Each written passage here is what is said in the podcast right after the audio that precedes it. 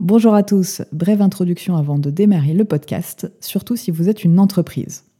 Si vous souhaitez mettre en place des actions de sécurité mais que vous ne savez pas lesquelles, identifier votre dette sécurité mais vous ne savez pas comment, ou tout simplement initier une démarche de gouvernance de la sécurité mais sans budget, découvrez la toolbox sécurité de B4 Security. Vous y trouverez des actions simples et concrètes sur les mesures de sécurité à mettre en place et le tout gratuitement.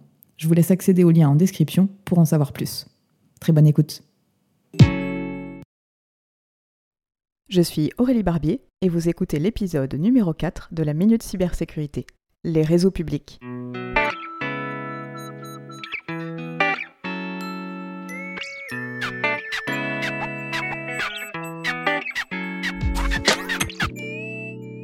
Bienvenue sur la Minute Cybersécurité. Je suis Aurélie Barbier, je suis entrepreneur, experte en cybersécurité, et sur ce podcast, je vous partage toutes les semaines des notions simples de cybersécurité que vous pourrez vous approprier et appliquer tant dans votre vie personnelle que professionnelle.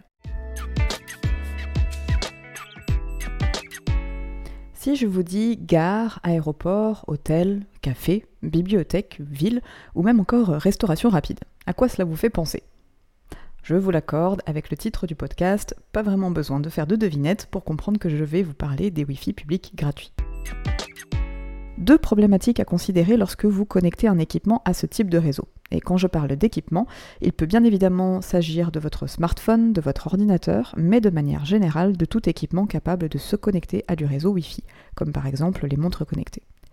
La première problématique, c'est que si votre équipement n'est pas suffisamment sécurisé, il sera très facile pour un attaquant d'y accéder, en prendre le contrôle à distance et ensuite mener tout type d'attaque. La seconde, c'est que ces connexions ne sont pas entièrement sécurisées, ce qui veut dire qu'il peut être très simple, là aussi, pour un attaquant d'intercepter les flux sans que vous ne vous en rendiez compte. En fait, il va tout simplement faire passe-plat, mais au passage, lire les données qui transitent. C'est ce qu'on appelle une attaque de type man in the middle, ou l'homme du milieu. Ce qui veut donc dire que le pirate peut accéder aux données qui transitent sur le réseau lorsqu'il n'est pas chiffré ou sécurisé. Ce qui est souvent le cas lorsque vous envoyez ou recevez des mails, mais cela peut aussi être le cas lors de votre navigation Internet et en particulier sur des formulaires en ligne que vous complétez.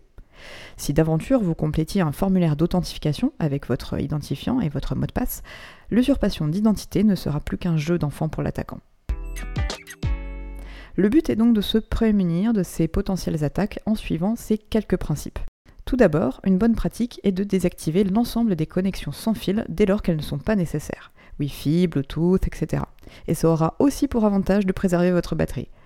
A minima, paramétrez votre équipement pour qu'il ne se connecte que sur des réseaux protégés et lui interdire la connexion à du Wi-Fi public. Sur votre ordinateur, privilégiez l'accès Internet de votre smartphone en le connectant sur votre ordinateur soit par un câble USB, soit en faisant un partage de connexion et en la protégeant avec un mot de passe. Bien évidemment, désactivez ce partage lorsque ce n'est plus nécessaire. Toujours vérifiez que lors de votre navigation Internet, les sites auxquels vous accédez sont sécurisés, en particulier lorsque vous remplissez des formulaires et surtout s'il s'agit d'un identifiant et d'un mot de passe. Pour ça, rien de plus simple, tous les navigateurs aujourd'hui vous indiquent via un petit cadenas à côté de l'URL si le site est sécurisé ou non. Et enfin, n'oubliez pas de faire toutes les mises à jour dès qu'elles vous sont proposées. J'espère que le sujet vous aura intéressé. N'hésitez pas à m'indiquer en commentaire vos questions ou sujets que vous souhaiteriez que j'aborde. Et n'oubliez pas de vous abonner à la chaîne pour être notifié des épisodes à venir. Je vous retrouve prochainement pour un nouvel épisode de la Minute Cybersécurité sur les formulaires, ne complétez que le nécessaire. À très vite.